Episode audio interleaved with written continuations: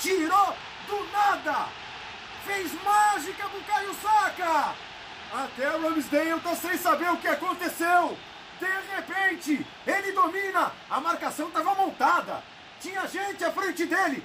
Não tomou conhecimento! É pura habilidade! É pura inspiração pro Caio Saka! Ladies and gentlemen, welcome to London Heathrow.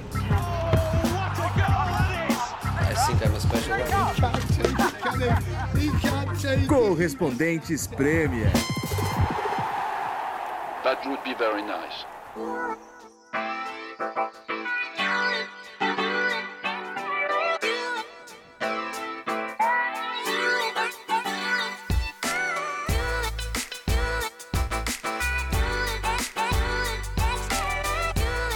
Alô, amigos, ouvintes, companheiros, companheiras do Correspondentes Premier, estamos de volta.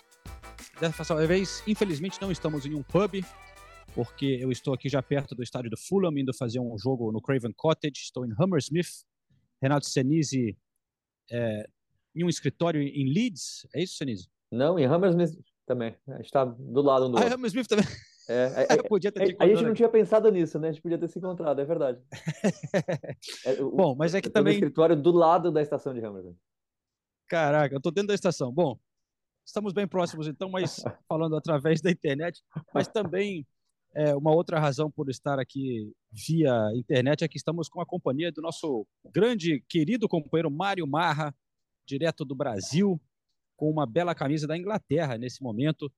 Tudo bem, É. Marra? Bem-vindo mais uma vez Eu- ao podcast. Eu acabei de chegar no Craven, ô, João. Cheguei aqui mais cedo. Você Cheguei está no- nesse jogo também, né? Estamos É. juntos também. Não, tô aqui no Brasil. Renato Senise, que presença maravilhosa. João, sempre bom estar com vocês. Sim, sim, estou aqui, João. Obrigado. Com a camisa da Inglaterra que comprei. O Paulo Andrade comprou a vermelha, eu comprei a branca. Que dupla, Agora, hein? recentemente, quando estivemos aí com vocês. É, é sempre, é sempre uma dúvida cruel para mim. Eu acho muito bonita a camisa da Inglaterra, tanto a vermelha quanto a branca. Eu sempre fico na dúvida de qual levar. Às vezes levo as duas.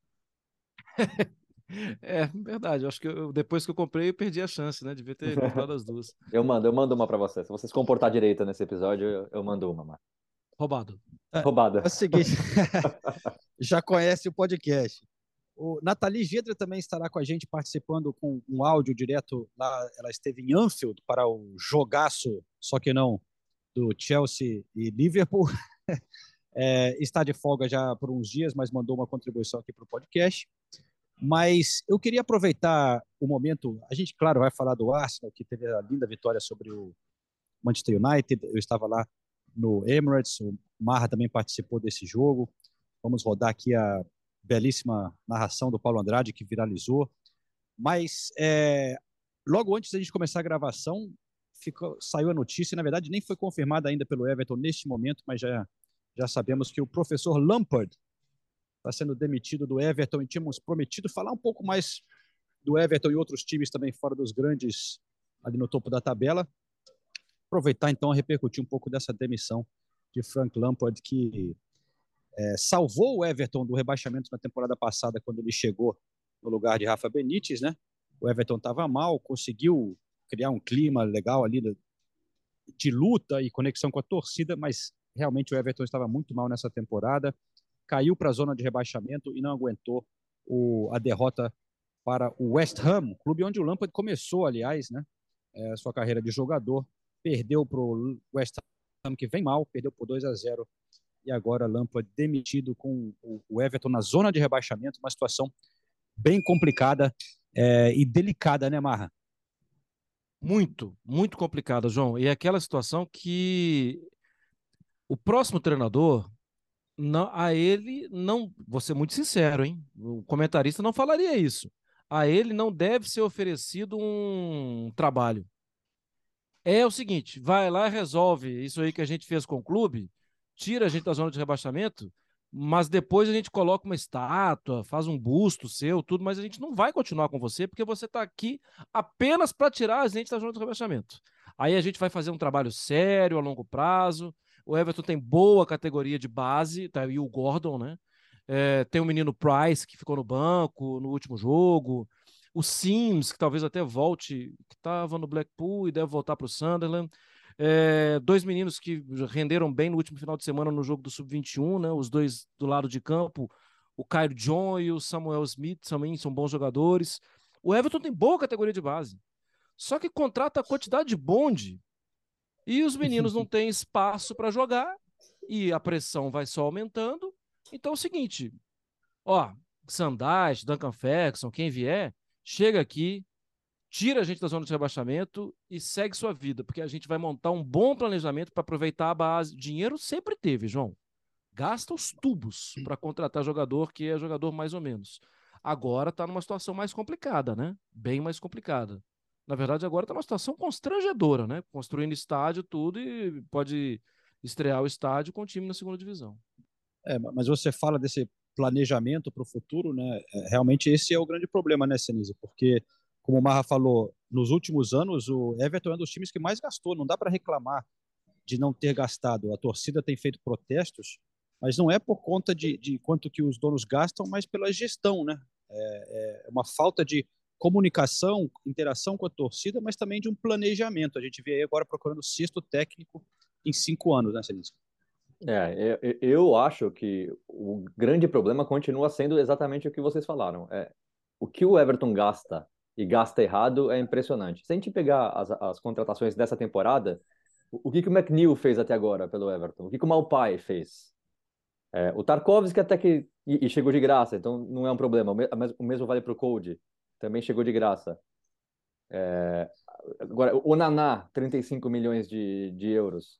Na temporada, se a gente puxar para a temporada passada, a quantidade de. O Mikolenko, Patterson, o Damario Gray, que todo mundo já sabia que não, não ia virar como jogador, o próprio Dele Alli foi a temporada passada, o Van de Beek, El Gazi, assim, a quantidade de, de, O Thousand, é, a quantidade de, de jogador assim que você já sabe que não vai fazer diferença em lugar nenhum, e o, e de repente aparece no Everton, é impressionante. Então, é, era o problema com o Benítez, era o problema com o Sandaich, é o problema agora com o Frank Lampard. Enquanto continuar contratando jogadores desse nível, não vai ter como não brigar por outra coisa que não seja permanecer na Premier League. Sandaich não, foi o Allardyce. É, Allardyce, é. Allardyce, é. Assim, Sim, não, Sandaich é, é citado, né, agora é, como... Sandaich é citado, é. porque ele é o que salva os times do rebaixamento, né? E, e já trabalhou com dois desses aí, né? trabalhou com o Tarkovsky e trabalhou com o McNeil. É, é, como histórico de vida, esse torcedor do Liverpool tem o menor problema também, né? Trabalhar no outro clube, no clube rival da cidade. Tem é que entregar é, trabalho. Mas, mas, com o Benítez não, não funcionou bem essa história de trazer o, a, o técnico ah, ex-Liverpool com tanta conexão, né? Ah, mas o Sandage não tem essa ligação é, toda, não. né? É, o pai dele, que era muito torcedor, ele era fã do Kenny Douglas e tal. É, eu, eu achei, assim, dentro da brutalidade que foi o trabalho do, do Sandage no, no Burnley, é um trabalho bruto, né? Rústico, né? Pedra bruta, nada lapidado. Eu achei que ele entregou um bom trabalho durante muito tempo. Ele não tinha outra proposta diferente, a proposta era aquela ali mesmo.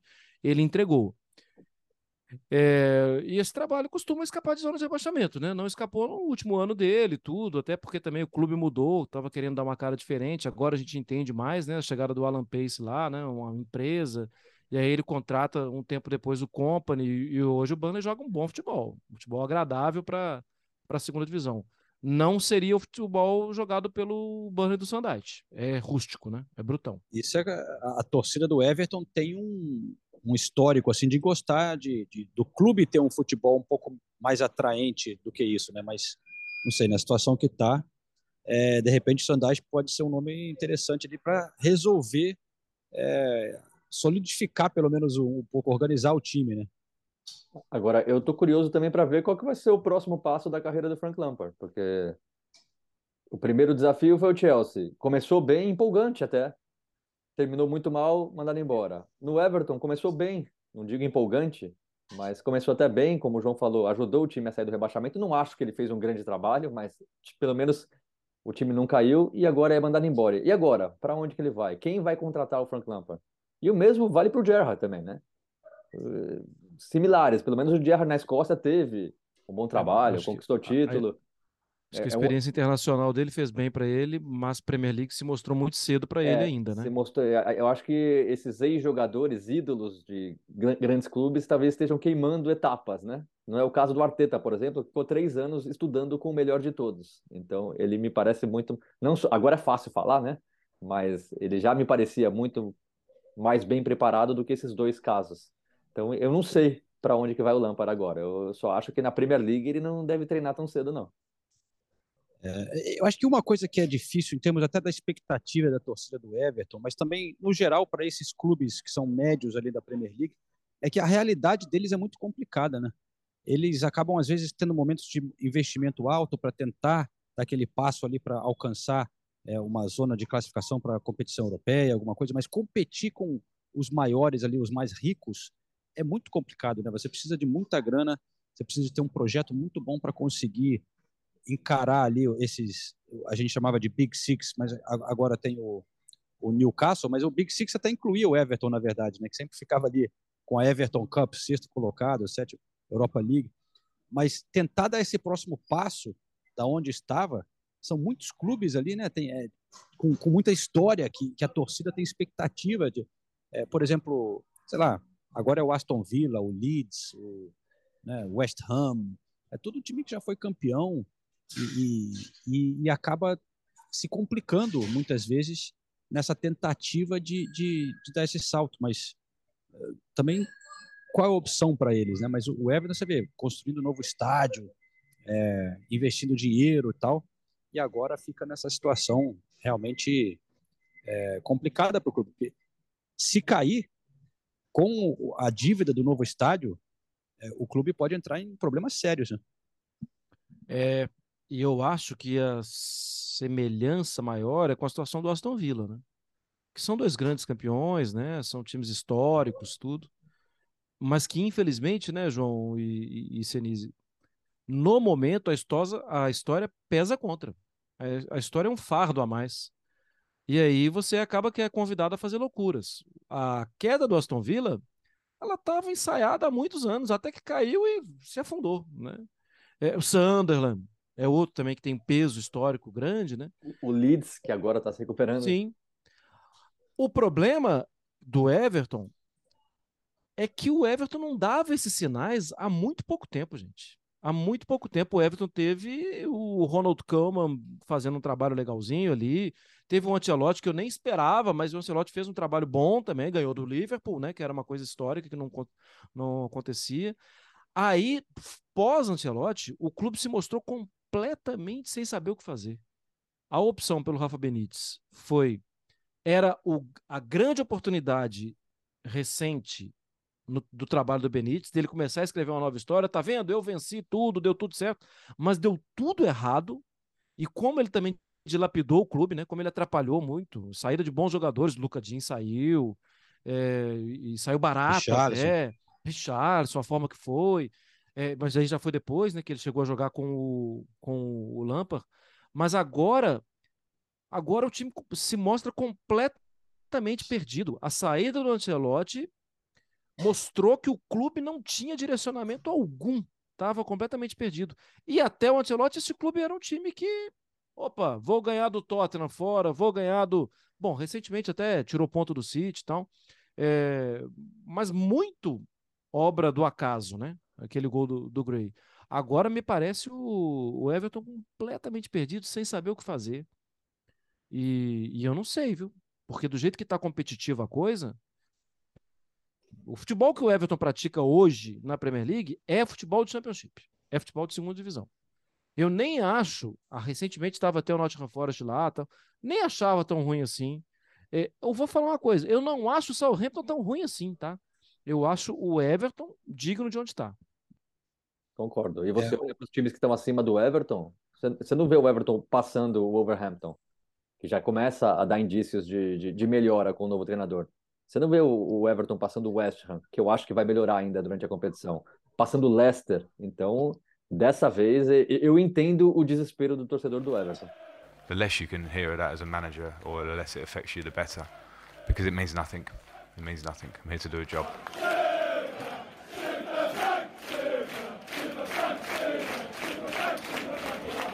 enquanto temos você por aqui, Marra, você que a gente sabe que ficando ali na cidade de Liverpool, nós já falamos do Everton um pouquinho, sabemos que você tem uma uma quedinha ali pelo Liverpool, talvez? É, um abismo. De leve. É, como que você vê esse momento, né, Marra? Porque realmente parece que, é, claro que o Klopp fez um, um, trabalho incrível lá e essa, os donos o que conseguiram trazer para o Liverpool, com Champions, com título da Premier League, mas agora tudo desandou de uma maneira que tá, tá, tá ruim o negócio, né? É, não, e o time joga mal, né? É, as ideias de jogo já não existem. Você vê eu não acho que os jogadores é, estão. Ah, os jogadores não querem nada com a dureza. Não, eu acho que eles querem. Eu acho que agora está faltando mais mesmo, talvez de, de perna, porque o elenco envelheceu, né? É dos mais velhos da Premier League. Ah, isso também é um problema do Everton, né? É um elenco também envelhecido. É... E acho que tem um esgotamento. Ô, João, toda temporada tem uma quantidade de jogador no departamento médico.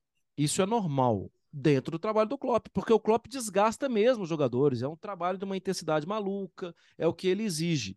Acho que aí a direção do clube já deveria ter percebido, ah, cara, ele não está querendo ninguém, mas a gente precisaria contratar uns três, porque o departamento médico vai ficar lotado logo nos primeiros dois meses. E ele não vai querer ninguém mesmo, porque é o jeito de trabalhar dele. Ele gosta de trabalhar com elencos pequenos, porque ele preza pelo ambiente e tudo, e não é só ele, né? Muitos fazem isso trabalhando com elencos pequenos.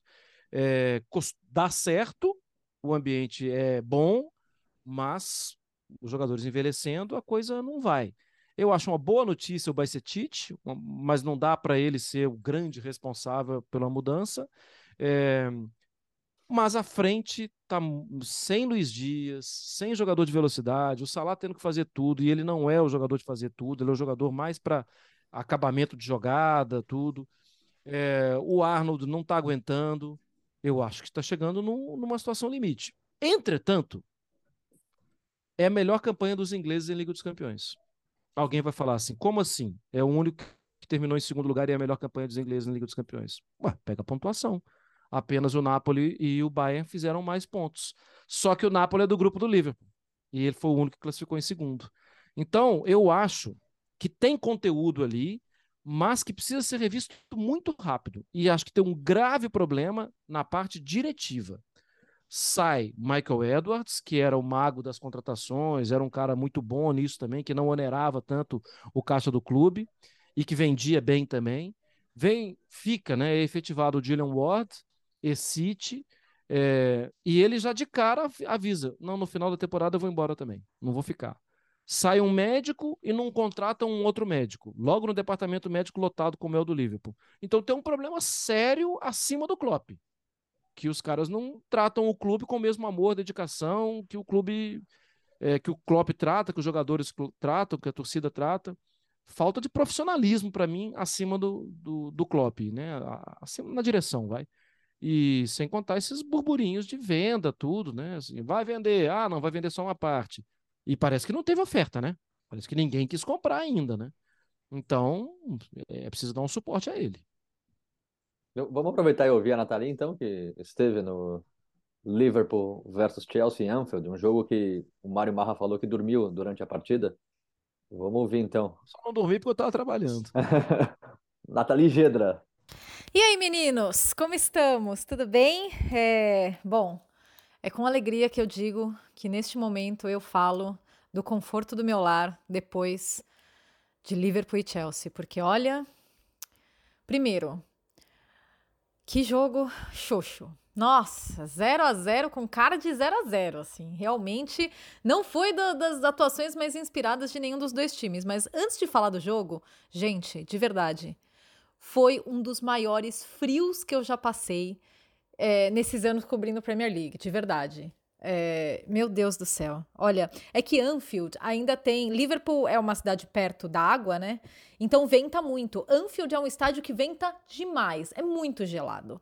E, e daí você já pega um dia que vai estar tá frio na Inglaterra inteira. Em Anfield vai estar tá muito pior. Eu cheguei lá com zero grau.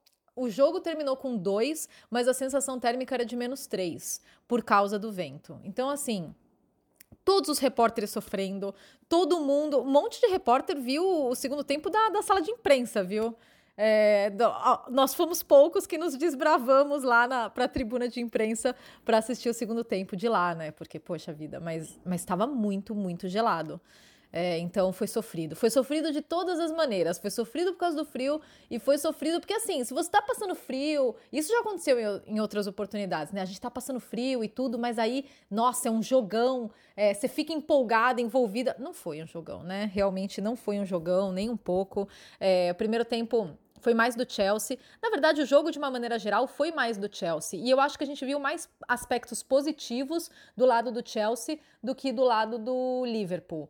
É, o, o, Chelsea não, não fez grandes mudanças em relação a, ao time que tinha ganho do Crystal Palace na semana anterior, mas acho que a principal novidade realmente foi a estreia do Mudrik que era muito aguardado, ele estava no banco de reservas, ele entrou no segundo tempo, é, até entrou no minuto 55. Tô olhando aqui minhas anotações.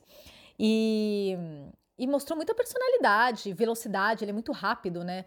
Nossa, ele, ele deu um trabalho ali pelo lado esquerdo da, da defesa do Chelsea, lado direito do Liverpool, né? Que era o Milner, e até entrou o Trent Alexander-Arnold no segundo tempo. E então, assim, o, Chelsea mostrou sinais mais positivos do que em outros jogos que a gente viu, e, e acho que se tivesse mais poder de. Um, poder mais letal no último terço do campo, de repente poderia ter saído com, com uma vitória lá de Anfield. É, foi um, acho que foi uma atuação um pouco mais inspiradora para o lado do Chelsea, porque também sair com um ponto em Anfield é sempre algo né, a se destacar do que do lado do, do Liverpool. Então, assim, vamos começar ouvindo o Jorginho. Eu conversei com ele depois da partida sobre esses pontos positivos do Chelsea e sobre a temporada, né? Porque o Chelsea vive uma temporada de transição. É, apesar dos pontos positivos que eles mostraram contra o Liverpool, agora são só duas vitórias nos últimos 11 jogos de Premier League. É muito pouco para o Chelsea, né? Então, vamos ouvir o Jorginho. Acredito que uh, personalidade energia positiva entre os jogadores, entre o grupo é, é um ponto bem positivo e sair com, com um ponto daqui não é mal, mas acredito sinceramente que se a gente tivesse ganho o jogo, ninguém podia falar nada porque criamos nossas chances, nossas chances, vir aqui e ter controle de grande parte do jogo também não é fácil, acredito que a gente fez. Então, acredito que com certeza é um jogo positivo de aprendizado e infelizmente não saiu os três pontos, mas também não é mal sair com um ponto daqui. É uma temporada estranha de uma determinada maneira, se a gente olhar o Chelsea e a tabela de classificação da Premier League, e muitos nomes, mudança de treinador, temporada passada mudança de donos, enfim. É, você acha que até que ponto o torcedor tem que entender que essa é uma temporada de transição e ponto? Como que vocês veem essa temporada? Acredito que seja bem difícil, né? Para os torcedores e, e a gente entende porque no fim é, tanto tanto nós como eles, que a gente quer ganhar jogos e, e fazer o máximo de pontos possíveis. É, infelizmente, essa temporada está sendo um pouco diferente por tudo que está acontecendo. É, você não mencionou as lesões, que não é comum ter 10, 12, acredito que mais um hoje, é, lesionado. Isso afeta bastante o, as ideias né, do treinador, do que ele quer fazer. Então, não, não é simples, não é simples, mas a gente está trabalhando duro, fazendo o máximo que a gente pode para poder ganhar jogos, para poder voltar a, a fazer o que a gente estava fazendo antes, com, com confiança, jogando um bom futebol. Lógico que é, precisa um pouco de tempo e a gente espera que o torcedor entenda, a gente entende que não é fácil, né? É, é difícil, mas agora eu sinto que que tá chegando esse momento, né, que é a parte pior, espero que já tenha passado. E agora a gente começa a, a ganhar jogos, ganhando confiança de novo e, e apresentando um bom futebol.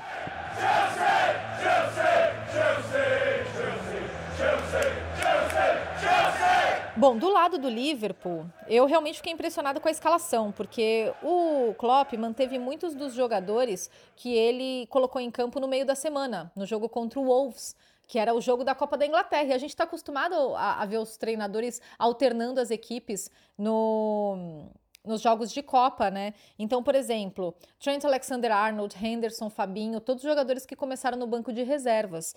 É, eu fiquei bem impressionada com isso. O Milner foi, foi titular da lateral direita, o Bacetic foi titular no meio de campo E é claro, coloca uma interrogação ali na cabeça do Klopp. Eu não achei que dessa vez, eu acho que na Copa ele foi melhor. É, contra o Chelsea, eu não achei que ele foi tão bem. É, achei que o Thiago foi bem é, nesse meio de campo aí do Liverpool. E daí a gente teve no ataque o Salah e o Gakpo. É não fluiu. O jogo do, do Liverpool, mais uma vez, não fluiu, faltou ritmo, faltou intensidade, faltou agressividade, faltaram muitas das coisas que a gente vem discutindo ao longo da temporada, né?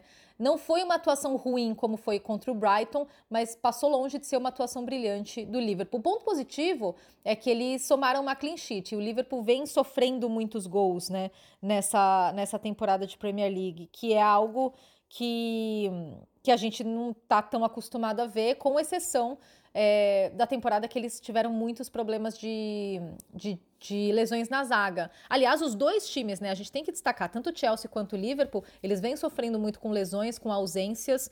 É, então, é, isso também tem que, ser, tem que ser levado em consideração. Mas o Liverpool sofreu 25 gols na Premier League até agora. E é um a menos do que na temporada passada toda. Então, para a gente ter uma ideia do desempenho defensivo. Porque a gente pode falar da lesão do Van Dijk, mas mesmo quando o Van Dijk ainda estava jogando, o Liverpool já vinha apresentando essas deficiências defensivas. Então, ter a clean sheet contra o contra o Chelsea é, é, um ponto positivo, com certeza. Depois do jogo, inclusive, eu conversei com o Alisson e ele, claro, falou dessa clean sheet e falou também do jogo.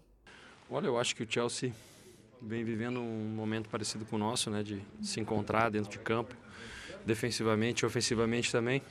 É, não, não tem tido grande rendimento como a gente. Então acho que esse era o desafio deles, era, é, era tentar não dar chance para a gente marcar o gol. É, aqui dentro a gente sabe como a nossa equipe é forte. Acredito que eles dificultaram muito o nosso trabalho, mas também tem a nossa responsabilidade. A gente é, podia ter feito melhor em algumas ocasiões é, e não, não tivemos chances tão claras. E mesmo assim, é, a gente tem que aproveitar aquelas que se, que se tem dentro de campo. Né? Mas a gente, tirando algo positivo, a gente tem que levar o clean sheet hoje, né? não tomamos gol, foi importante. A maneira como nós defendemos, a maneira sólida, eu acho que isso tem que ser a base para o nosso time de agora é, pegar essa, essa maneira como a gente defendeu, levar para os próximos jogos e melhorar é, o nosso, nosso jogo com a bola. Eu ia perguntar justamente sobre esse copo meio cheio, que é a clean sheet, que vocês não vinham tendo tantas, né, recentemente. É, o Liverpool já passou por uma outra temporada em que vocês tiveram problemas, desfalques por lesão e tiveram que se adaptar com algumas mudanças né, na linha defensiva. O que, que você acha que vocês aprenderam dessa outra temporada que vocês podem aplicar nessa também? Eu acho que é tudo uma questão de atitude, né? Ah, os jogos que a gente sofreu foi porque a nossa atitude não foi a atitude correta dentro de campo, não foi uma, uma marcação agressiva no bom sentido e isso é o que a nossa equipe precisa ter, né? Mesmo hoje com uma proposta de esperar a bola chegar em algum lugar para é, esperar o gatilho, né? Para dar pressão no momento certo, mesmo assim, quando a gente faz isso a gente tem que ser agressivo para roubar a bola é, e tirar as chances do adversário. Então isso a gente não estava tendo nos, nos últimos jogos, né? Hoje tivemos, hoje fomos mais agressivos, dando dando pouco espaço para o adversário e aí fica fica difícil para eles, né? É, então, mas a fase ofensiva também ajuda no aspecto defensivo, ficar com a bola, é, preparar bem, usar bem as jogadas, cansar o adversário, isso tudo faz parte do jogo e a gente tem que é, melhorar. Mas é passo a passo, não adianta a gente querer pensar que tudo num passo de mágica vai se resolver. É, cada partida a gente vai levando os pontos positivos, ficando com eles, é, guardando, retendo essa confiança e a partir daí a gente tenta melhorar.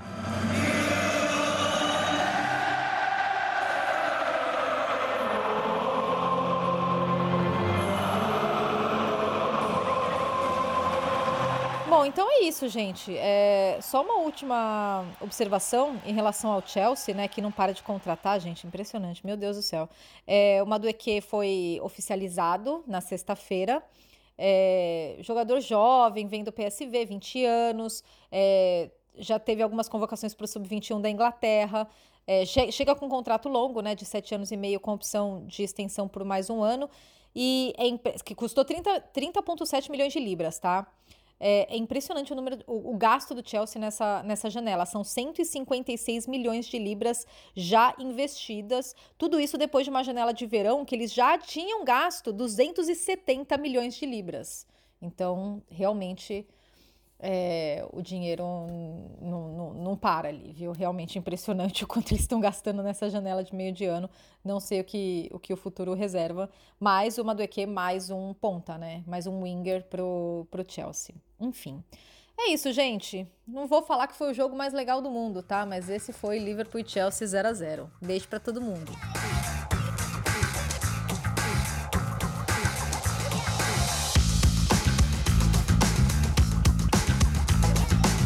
Valeu, Nathalie! Pô, realmente a Nathalie falando do frio, tá muito frio aqui na Inglaterra, a gente tem que se preparar para ir pro jogo camadas e camadas térmicas aqui, porque o negócio tá, tá difícil. Nathalie sobreviveu esse jogo terrível e esse frio terrível em Anfield. É, e, e aí eu, eu, eu, passei por isso também. Eu, eu tive no jogo do Crystal Palace e Newcastle, tava, meu Deus, eu tive que fugir mais de uma vez para a sala de imprensa para dar uma esquentada, tomar um chá ali, porque estava difícil. E também no Emirates, nesse jogão que o, que o Marra é, fez a transmissão junto com o Paulo Andrade. Arsenal 3 a 2 no Manchester United, um jogaço. E olha, eu conversei rapidamente com o Senise depois do jogo e ele falou assim: porra, para mim, melhor jogo da temporada, cara. E e o Marra aqui também é, falando concordo. com a gente. Você concorda, Marra? Concordo. Jogão, espetacular. Primeiro que se alguém precisar, né, assim, ah, me explica aqui o que é a Premier League. Você pode ir falar para o Manchester United e para o Arsenal explicarem, porque eles sabem muito, né? Eu sei que o City também sabe, ok, vai, Chelsea. Mas o que é o sucesso da Premier League é muito porque esses dois jogaram muito por muito tempo, né? E, e foi legal ver os dois, né? Um pouco daquela coisa de, do passado, Wenger Ferguson, mas o momento dos dois é muito legal. O United tem jogado muito bem, é legal ver o United jogar. E o Arsenal é uma delícia, né? Média de idade baixa, os meninos não têm o menor problema de jogar, não sentem a pressão. É claro que a pressão é a resposta fácil, né, João? Ah, perdeu o jogo. Perdeu o jogo para o United, vai, em vez do 3 a 2 ter sido gol do Enquetear, o gol foi do Vegas, aí é mais difícil. É, mas perdeu. Resposta fácil é: pois é, o Arsenal começou a sentir pressão. Cara, não sente. É coisa do jogo. Futebol se explica lá dentro, muitas vezes. E coisa do jogo, o United poderia até ter feito gol. Não fez por quê? Coisa do jogo. O Arsenal quis jogar em cima, quis jogar no campo de ataque. O United não conseguia dar um chutão, não conseguia contra-atacar uma hora a casa cai ou o árbitro termina a partida. A casa caiu para o United. E eu acho que o Arsenal mereceu demais. E a gente viu que essa foi a, a, a intenção do o, o, o Ten Hag colocou o Fred né, para segurar quando estava empatado 2 a 2 Podia ter colocado uma opção mais ofensiva. E o, o Arteta colocou o Trossard no lugar do Martinelli, dando, né, refrescando ali a, o ataque. E aí no final o Arsenal só foi para cima e, e o United não conseguiu segurar. Mas, cara, o clima é sensacional. Mas, Senise, por que, que você acha que foi o, o jogo mais legal? É, são por, é por tantos motivos. Primeiro, pelo Arsenal. É, o, que o Mar falou é verdade. Dá gosto de ver esse Arsenal jogar. A molecada jogando. E aí você vê, o Arsenal começou pressionando o United. Os primeiros três minutos era bola rodando já a área do, do United. E aí, no primeiro ataque de verdade do United, aquele gol espetacular do Rashford. O, o corte que ele dá, o, o, corte que ele dá no parte, a finalização, é tudo perfeito no gol. E aí é o que você imagina. Bom, agora esse time vai sentir a pressão, não é possível. Jogando bem, toma 1 a 0 contra o United, o único time que tinha ganho o City Arsenal. já tinha vencido também mais cedo. já tinha vencido. Então você fala, agora é a hora de ver. E assim, parece que o jogo tinha começado ali. Eles não sentiram nada, absolutamente nada. Aí vai lá o Arsenal e faz o golaço. Aí é a vez do Arsenal marcar o golaço com o Saka. Então, assim, é, é, é, é tudo bonito no, no, no, jogo do Arsenal. A pressão o tempo todo. O Arsenal deu 64 toques na área do Manchester United. É o maior número de toda a Premier League na atual temporada. Então, no jogo que o Arsenal mais precisava, foi o que mais produziu. É, é, tudo bonito nesse time. E, e, e por que foi um jogão? Pelas alternativas alternância. Uma hora era o Arsenal na frente, outra hora era o Manchester United. Você imaginava que quando o Arsenal fez 2 a 1 ia acabar 2 a 1 ou 3 a 1 ou 4 a 1 O United vai lá e encontra o gol na bola parada. Os gols bonitos, tanto do Rashford quanto do Saka. Então, assim, foi tudo bonito no jogo, foi tudo emocionante. O Enquetear marcando dois gols, é impressionante o Enquetear. Que, olha a pressão que ele é colocado. Está no lugar do Gabriel Jesus, o time finalmente lutando por título depois de anos e anos, e ele vai lá e faz dois gols decisivos. Então, assim, é, é aquele jogo que você não conseguia sair de frente da TV. Você tinha vontade de ir no banheiro, você não pode, porque alguma coisa pode acontecer. Exemplo perfeito de Premier League, a intensidade do jogo. Tinha um momento, se não me engano, era 30 minutos do primeiro tempo, três faltas para cada lado. Então era um jogo muito combativo, de muita entrega, mas sem aquela chatice de ficar parando o tempo todo. Teve discussão entre jogadores, mas tudo no, no na quantidade certa, assim, para não ficar uma coisa chata. Enfim, eu, eu fiquei assim apaixonado pelo jogo. E, e, falando em apaixonado, eu sei que, como eu, o Marra é apaixonado por um tal de Bukayo Saka. Saquinha. E, e eu ele queria. É amigo, eu chamo ele de Saquinha. Saquinha. Eu queria que o Senise, que vai editar hoje o episódio, a gente até botar aqui a, a narração do Paulo Andrade, que viralizou né, desse gol. É, a Renata Roel postou ali a, só a narração sem o áudio ambiente, até porque ele estava com um fone né, de ouvido. Vocês estavam ali no estúdio. Mas que momento, né? Assim, o Arsenal com o Saka marcando, e Enquetear também, outro moleque que saiu da base do clube. O Saka, que cresceu, assim, nasceu em Londres, cresceu ali no Arsenal. É, e, e, tem um, aspecto legal também, esse, o Bukayo Saka, o nome Bukayo é de origem nigeriana, da tribo Yoruba. Yorubá, que era dos pais dele, né? E no idioma Yorubá, Bukayo quer dizer trazer felicidade. E é, porra, eu acho que é muito bonito isso, como ele traz essa felicidade para o torcedor do Arsenal, né? Que especialmente sendo um, um, jogador da base que fala com sotaque ali, igual a, a, a, eles, a molecada ali do norte de Londres, é, super humilde assim, trabalhador, passou por tanta coisa, muito muito legal. É, então vamos escutar o, o Paulo Andrade. Tirou do nada! Fez mágica Caio Saca!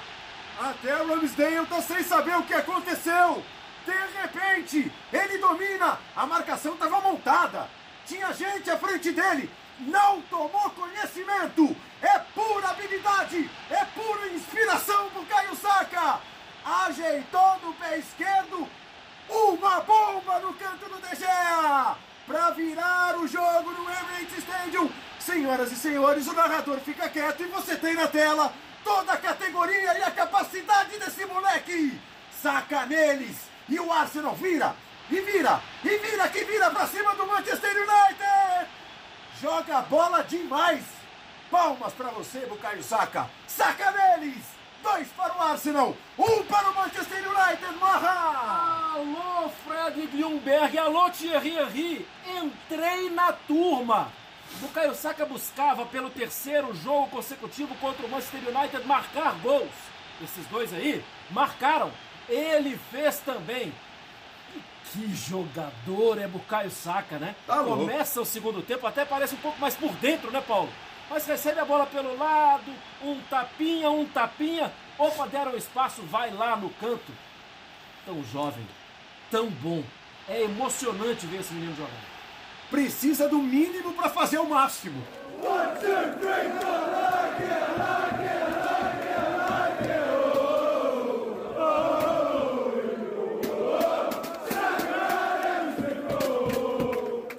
Então a gente ouviu Paulo Andrade seguido por Mário Marra. E não é porque o Mário Marra está aqui. Para o Paulo Andrade, eu tô cansado de elogiar o Paulo Andrade, é impressionante. Eu, eu até estava conversando antes da gravação aqui que fazia muito tempo que eu não assistia um jogo pela ESPN Brasil, porque eu moro aqui na Inglaterra, acabo assistindo na TV daqui. E esse jogo eu assisti. E acho que isso me ajudou também a ficar apaixonado pelo jogo, porque a transmissão foi um espetáculo, a narração do Paulo Andrade é sempre um espetáculo. E eu coloquei, fiz questão de colocar o comentário do Mário Marra depois também. E o Mário Marra, em 40 segundos, acho, até menos, ele conseguiu descrever todas as emoções presentes no gol do Saka. Então, são dois craques comentando e narrando o gol de outro craque. Então, é tudo bonito. É, é, é, aquele, é aquele momento que você gosta, que você, você entende porque você é apaixonado de futebol. Porque tudo que envolve esse momento é bonito. Então, por isso que eu coloquei tanto a narração você... do Paulo Andrade quanto o comentário do Marra. Você não quis fazer o elogio que você fez, mandou para mim, inclusive o áudio, acho que eu até apaguei, não sei. É, João, vou destacar isso. O Senise falou: o mais legal do vídeo foi perceber o seu bíceps, como você tá forte, seu lado esquerdo assim apareceu, bíceps muito forte, tô muito bem mesmo, malhando muito. Obrigado, Senise, é legal a sua percepção do meu bíceps esquerdo, que nem é o Ah, mais eu- forte. com, com é certeza foi isso que eu fiquei prestando atenção eh, quando eu vi o vídeo. É. Obrigado, obrigado, obrigado. Marra, a gente vai liberar você porque você tem esse jogo que a gente vai fazer daqui a pouco do Fulham, né? Você tá, tem que ir lá voltar para a TV. É. Mas Ô, João, muito Barra, obrigado. eh, desculpa te interromper, mas já peço desculpas, tá? Depois de fazer um jogo espetacular como Arsenal e United, você- você agora vai ser obrigado a comentar Fulham e Tottenham, que pelo lado do Fulham talvez seja legal, por causa do Fulham. Agora, se depender do Tottenham para ser um jogo legal, acho que vai ficar complicado. O encontro entre os dois é totalmente favorável ao Conte, né? Três vitórias contra o Marco Silva, mas tem um outro lado nisso aí, né? Se o Fulham vencer, passa o Tottenham. E E praticamente já não cai, né? Já tá garantido que não vai cair. Ó, muito legal. Semana passada, a foto que vocês colocaram no, no episódio era um sorrisão do João, o quiz, super legal. É, mas eu queria dizer que o, pro, pro grande, para todo mundo que não sabe o que é conviver com vocês, vocês adoram isso aí também, né? Adoram o que fazem e tá na cara aquele sorrisão do João, foi das coisas mais legais que eu vi na, na temporada. Parabéns pelo trabalho e podem chamar que eu tô sempre aqui. valeu, Marra. Valeu, Grande Marra. abraço. Gente Roubado. daqui a pouquinho. Roubado. Roubado.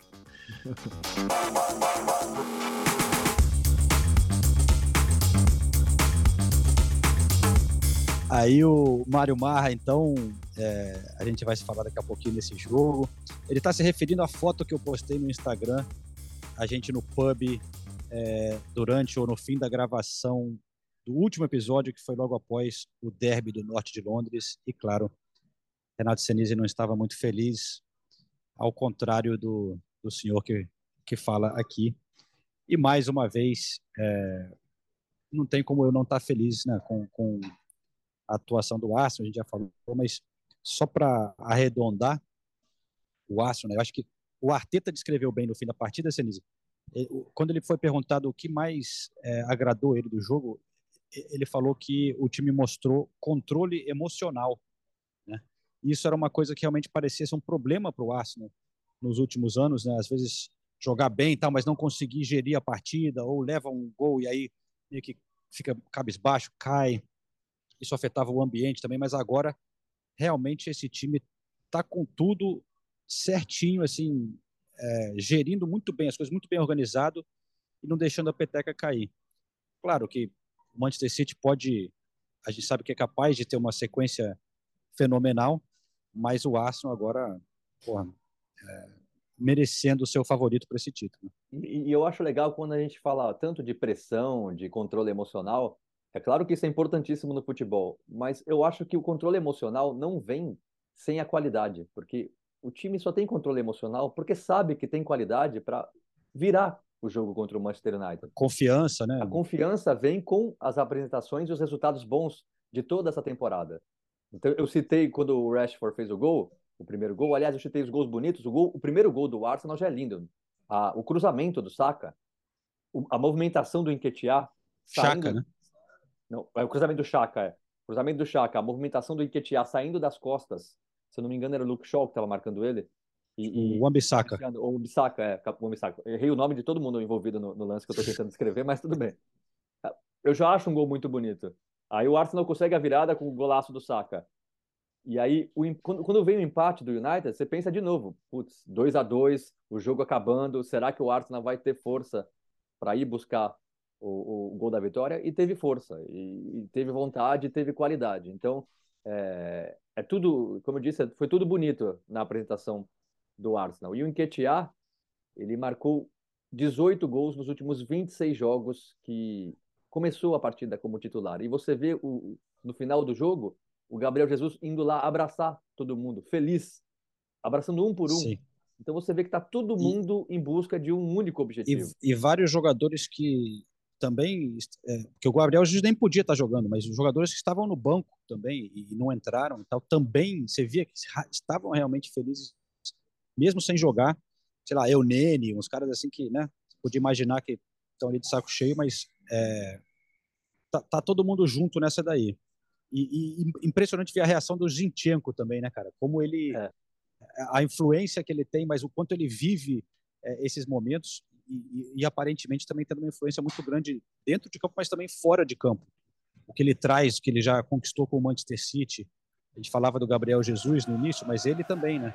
Trazendo essa liderança com a moral de alguém que já viveu tudo isso, né?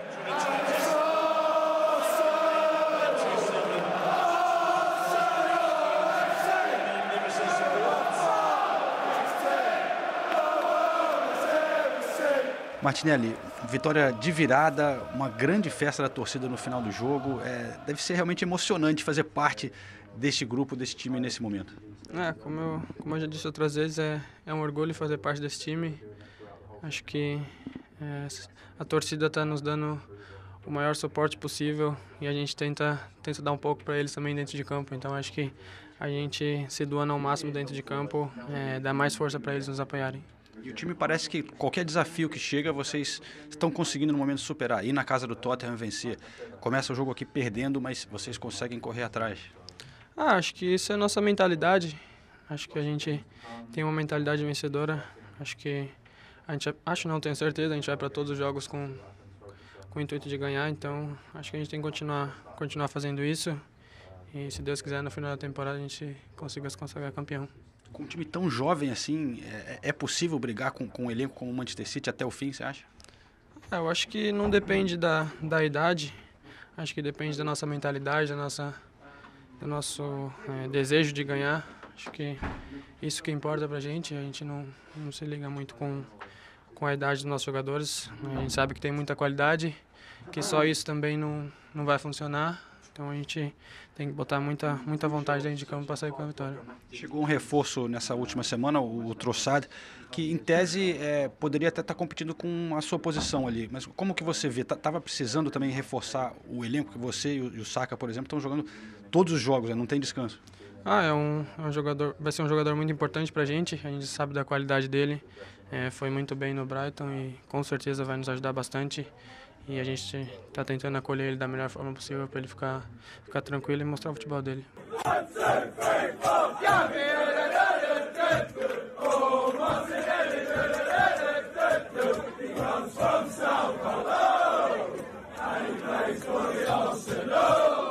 Bom, aí o Martinelli é, entrou o no lugar dele. Eu perguntei até sobre, sobre a chegada do Trossard ali, né? Entrou o e foi para o Martinelli.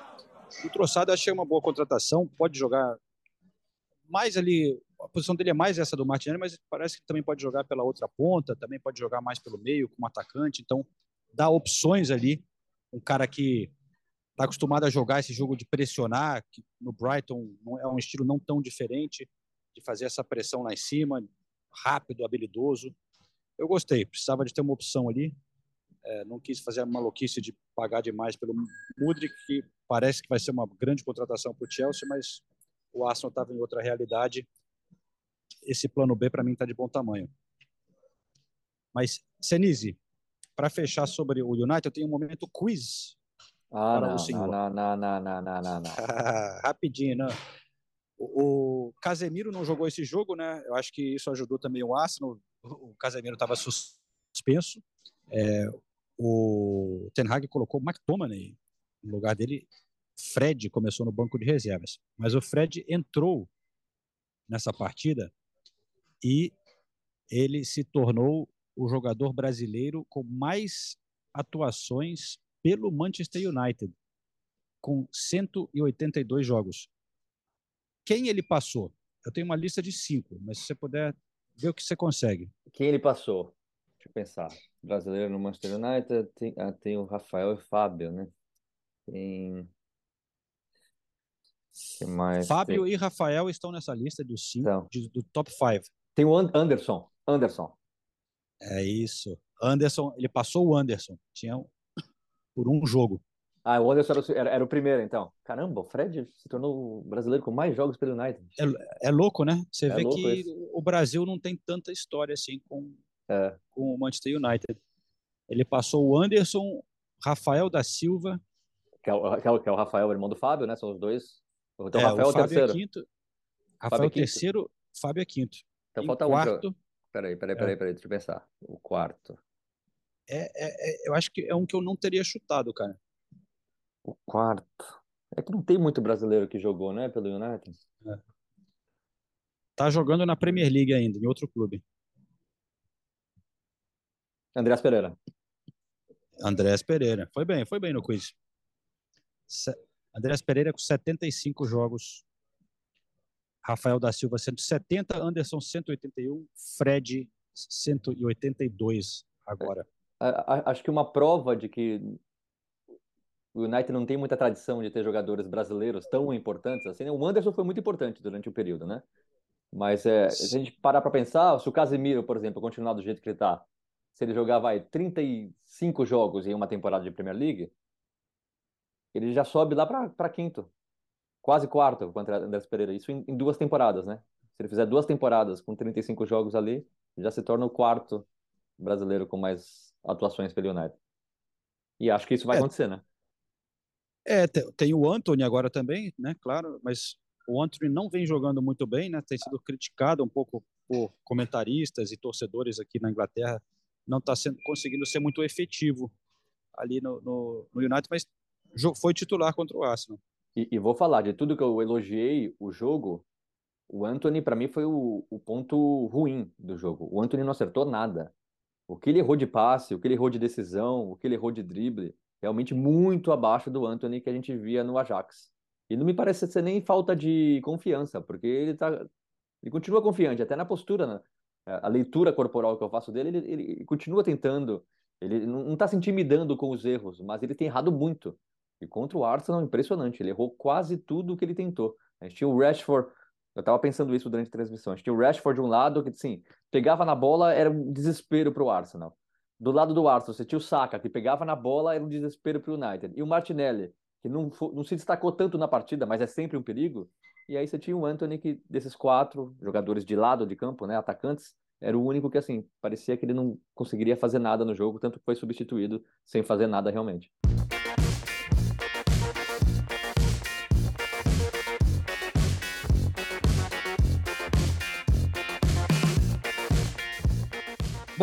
A gente falou ali que teve o, o Manchester City também, né, Senise? E citar um pouco, o, o Guardiola, antes dessa partida, tinha meio que feito uma coletiva depois do Tottenham, meio que é, emocional, assim, né? Tentando usar para levantar não só o time, mas a torcida, o clube, cobrando de tudo, né?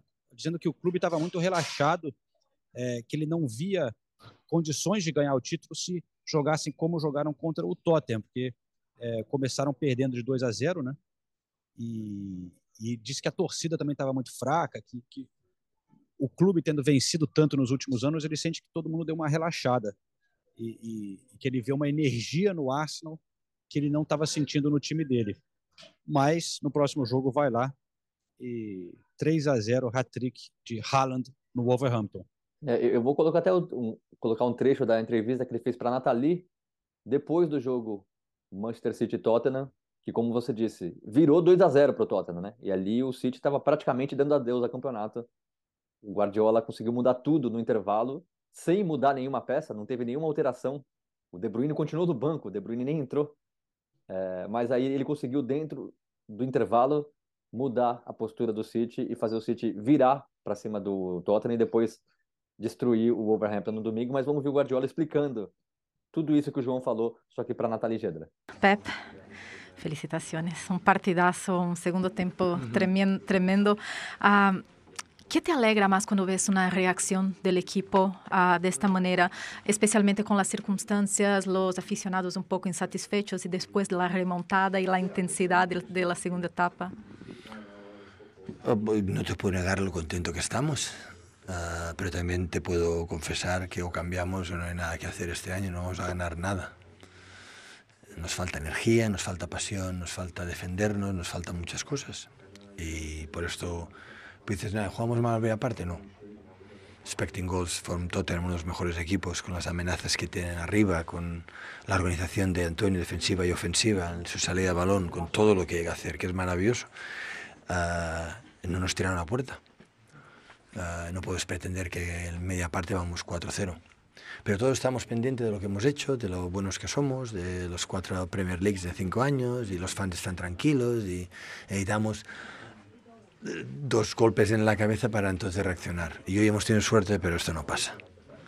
Y, y por tanto, estoy contento, pero no veo nada que me guste para el futuro.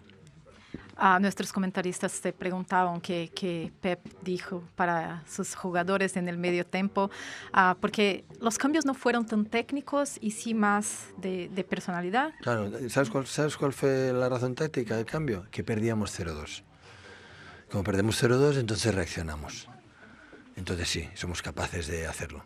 Pero a nivel de eso, no hay, no hay energía, no hay, no hay pasión. Rico Lewis le dan cuatro patadas, evidentemente no nos sacan tarjeta amarilla porque es 18 años y es muy joven y nada pasa. ¿Sí? Uh, y no reaccionamos. ¿Quién lo defiende?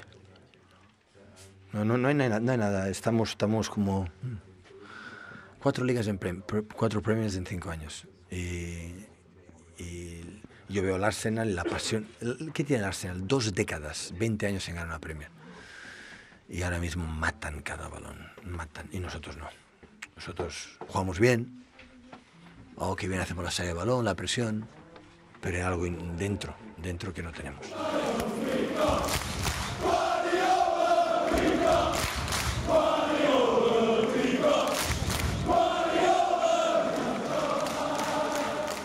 Tá aí o City e, cara, é, é, é pressão pro Arsenal, mas não a pressão. A gente já falou, o Arsenal não sente a pressão.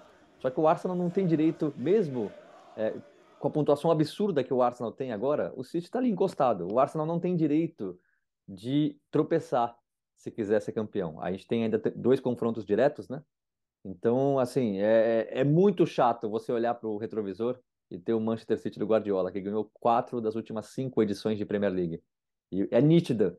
O intervalo, é, para mim, já é, é, é a mudança total de temporada do City. O City estava dizendo adeus ao título ali, e agora o City com sangue nos olhos, querendo buscar o Arsenal. O, o, o Guardiola conseguiu fazer isso, implantar isso nos jogadores, e eu acho que o final de temporada vai ser emocionante. Eles fizeram isso, acho que não foi temporada passada, mas a retrasada, não foi?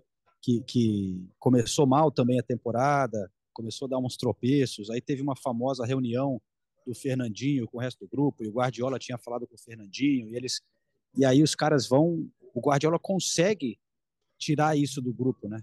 É, de, de, mudar a mentalidade e não dá para duvidar que eles vão conseguir placar uma sequência incrível, porque eles são muito dominantes aqui na Inglaterra, né? Então, realmente é, vai ser que nem aquela briga época com, com, com o Liverpool, que a gente vai falando, cara, se o Liverpool conseguir superar esse City é realmente um feito incrível, né? E, e, a mesma coisa com o Arsenal. Se o Arsenal consegue superar esse City, é realmente um feito incrível, porque esse City é, é, é uma máquina, né? Mas realmente, a pontuação do Arsenal é uma coisa de maluco, né? 16 vitórias em 19 jogos, 50 pontos. É muito mais do que os invencíveis, a gente já falou isso na outra. Mas são, é, pouquíssimos times tiveram essa pontuação. E, e eu lembro quando a gente está na metade, 50 pontos. O, o, City quebrou recorde quando fez 100 pontos, né? Ficou famoso pelos 100 pontos. O Arsenal está tá nesse caminho, né? Difícil que consiga manter esse nível, mas é, já é algo histórico assim, o que está fazendo até aqui. De, depois de 19 rodadas na Premier League com tanto time bom, o Arsenal tem 87% de aproveitamento dos pontos. Assim, é algo inacreditável. Se não fosse o Manchester City, não tinha como não ser campeão. Não, não tem como um time com essa pontuação, pontuação no primeiro turno não ser campeão. O problema é que tem o Manchester City e o Guardiola atrás. Continuo achando que o Arsenal se colocou hoje como favorito. Não por ter o melhor time, não por ter um time acostumado a ganhar, mas pelo que tem feito dentro de campo. Só que, de novo, é até chato falar, repetir tantas vezes em apenas alguns minutos, mas atrás tem o City do Guardiola. E o Haaland, né, cara? Nossa, 25 gols, já é mais, em metade da temporada, mais do que os artilheiros das últimas quatro edições da Premier League. Ele, ele só jogou metade na primeira temporada dele. É, é um absurdo, né? É um absurdo. E, e é, é, tanta coisa que impressiona no Haaland, mas uma das que mais me chama a atenção é que às vezes parece que ele está jogando mal, porque ele não participa do jogo, aí ele tem uma chance só e, e perde essa chance. Foi o que aconteceu contra o Wolverhampton. Aí já tinha gente até cornetando o Haaland.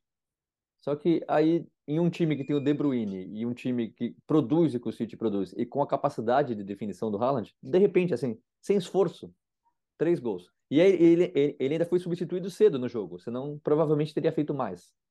É, não dá para saber quantos gols o Haaland vai fazer, mas se eu tivesse que chutar, eu chutaria mais 40. O que é um absurdo. É um absurdo o Haaland ter 25 gols em 19 jogos. Assim, é, é uma coisa do outro mundo. É, não, tem, não tem comparação.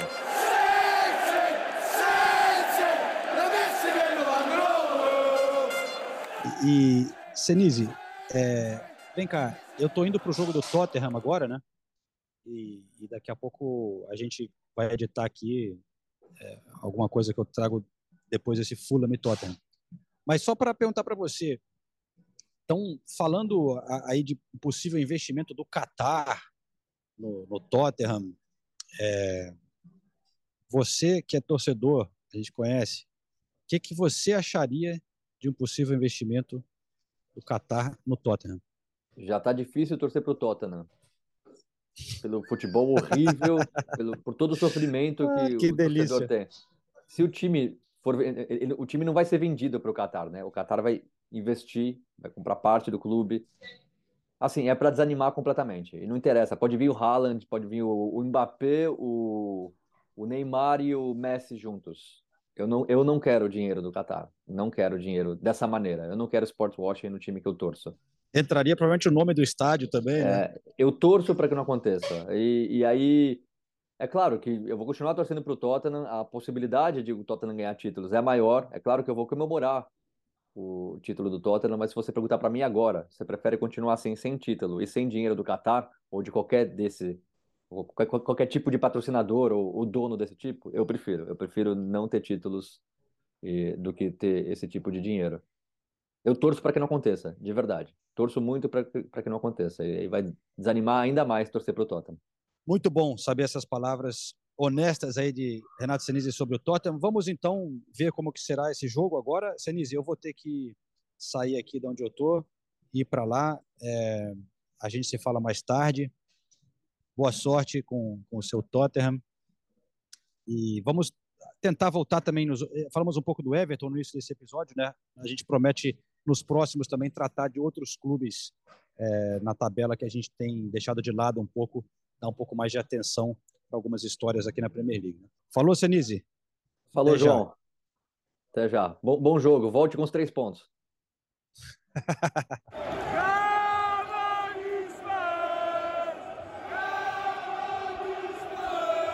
Bom, agora são já 11 e 15 da noite aqui na Inglaterra. Estou gravando depois de Tottenham e Fulham, ou Fulham Tottenham, né? Estou na porta do Craven Cottage. O ônibus do Tottenham está por aqui saindo, alguns torcedores esperando a saída dos jogadores. Uns coreanos aqui acabaram de conseguir autógrafo do som, ficaram doidinhos. Sonzinho, apesar de ainda não estar tá jogando muito bem o som, claro que é um grande herói é, em seu país e para os coreanos especialmente. Sorriso enorme aqui no molequinho conseguiu o autógrafo do som. Mas enfim, foi uma vitória do Tottenham, então, né? 1 a 0 aqui em Craven Cottage, vitória importantíssima, sem levar gol também. Defesa do Tottenham conseguindo esse clean sheet, né? Mas olha, é claro que eu vou cornetar um pouquinho o Tottenham, né? É uma vitória importante, no fim merecida porque foi um, um gol bonito do Harry Kane, mas o primeiro tempo foi aquela mesma coisa que a gente vem falando do Tottenham, né? Começou devagar, o Fulham começou muito melhor, é verdade está jogando em casa, mas porra, o Tottenham é o time grande, né? Parecia que era o time grande era o Fulham. O Fulham dominando a bola, tendo toda a posse, é, mandando no jogo, criando boas oportunidades. O Tottenham parecia um pouco nervoso, chegou um pouco pressionado né, de resultados ruins e parecia estar afetando os jogadores. Eles pareciam meio nervosos com a bola, errando passes, ninguém muito confortável assim. E o Fulham estava realmente é, melhor no jogo. Mas aí, no finalzinho, no, nos acréscimos já, né? Harry Kane conseguiu esse gol, gol histórico, né? Conseguiu se igualar ao Jimmy Greaves, 266 gols no, pelo Tottenham, se torna, junto com o Jimmy Greaves, o maior artilheiro da história do clube. É realmente um momento histórico é, para o Harry Kane. Conversei com, sobre isso também depois do jogo com o pessoal por aqui. Mas enfim, aí no segundo tempo o Fulham é, não estava tão bem. O Tottenham jogou melhor, criou algumas oportunidades. É, o Harry Kane quase que fez mais um de cabeça, né? E, e, aí a torcida também deu uma mochada aqui, uma noite gelada, como a Nathalie já vinha falando antes do podcast. É, o frio aqui na Inglaterra tá, nossa senhora, tava um grau aqui em Craven Cottage, todo mundo congelando. É, e a torcida saiu um pouco decepcionada no fim, mas continua sendo um ótimo trabalho do Marco Silva, né? Tá ali ainda numa ótima posição com 31 pontos, é, junto com o Brighton, ali acima ainda do Chelsea, do Liverpool, né? Teria passado o Tottenham hoje se vencesse, mas não conseguiu, mas continua sendo um bom trabalho. E o Tottenham agora até que se encosta ali no Manchester United, não está tão distante, está na quinta posição, é, só metade da temporada. Então, é, talvez aí sinais de, de uma recuperação. É, o, o Richarlison começou no banco, entrou depois na partida. Eu vi ele dando aquela corrida ali no campo depois, né? Os jogadores que é, não jogaram o jogo inteiro, entraram no fim e os que não jogaram tem que dar aquela fazer um pouco de exercício ali correndo no fim. Ele estava com é, engraçado como sempre, de bom astral. O Richarlison pediu minha caneta emprestada, eu estava gravando um, um, um, boletim ali para a ESPN. Um, um, torcedor veio pedir autógrafo dele, veio me perguntar se eu tinha uma caneta. Aí ele falou: "Ei, tá vendo meu inglês aí, João?" Ele escreveu no pôster do cara All the Best em inglês e, e assinou. É, sempre simpático é, o Richarlison aqui com, com os torcedores, né? E, enfim, foi um, um, Tottenham saindo feliz da vida. E aí depois, então, é, no post-match, né, no flash interview, naquele pós-jogo, eu conversei com o Romero, argentino zagueiro do Tottenham, e também com o William, brasileiro do Fulham. La verdad que futbolísticamente veníamos de, de, de algunas semanas duras para nosotros, que, que bueno, contra el City fue duro porque habíamos hecho un excelente 45 minutos y el segundo tiempo eh, perdimos el partido por, por desconcentraciones nuestras y desde que arrancamos el año hemos tenido muchos altibajos, ya los teníamos antes y, y nada, era importante hoy ganar porque porque si no ganamos se nos alejaban prácticamente todos. Y, nada, es importante ganar en un campo difícil, fue un partido muy, muy duro, pero, pero lo positivo es que, que no nos convirtieron hoy, que también eso era una parte a trabajar porque nos venían haciendo dos goles a partido de hace 15 partidos y la verdad que es muy duro para nosotros. Eh, esperemos que de ahora en más encontremos una solidez y, continuemos por este camino. Nosotros tenemos que sumar para, para llegar al, top 4, si no va a ser imposible. Y, nada, hoy espero que, que, sea el pie derecho para darnos el envío. Para terminar, una pregunta sobre Harry Kane. Hoy has igualado lo mayor artillero del club, de la historia. Eh, ¿Qué puede decir, cómo es entrenar con él eh, como capitán también? Bueno, es uno, uno de los capitanes con, con, Hugo, pero, pero nada, estoy feliz por él porque es una persona que hace mucho tiempo está en el club. Eh, para nosotros es un referente que, que alcance este récord es algo importante seguramente para él, para el club, para, para los hinchas, pero, pero nada, particularmente hablando de Harry es un gran delantero, es una gran persona y siempre, siempre uno le desea lo mejor. Espero que siga convirtiendo para, para que nos siga ayudando, pero, pero nada. Eh, todo lo elogio, como siempre digo, para mí es uno de los mejores nuevos de la, de la, liga, de la liga inglesa e do mundo. Esperemos que siga assim e convirtiendo.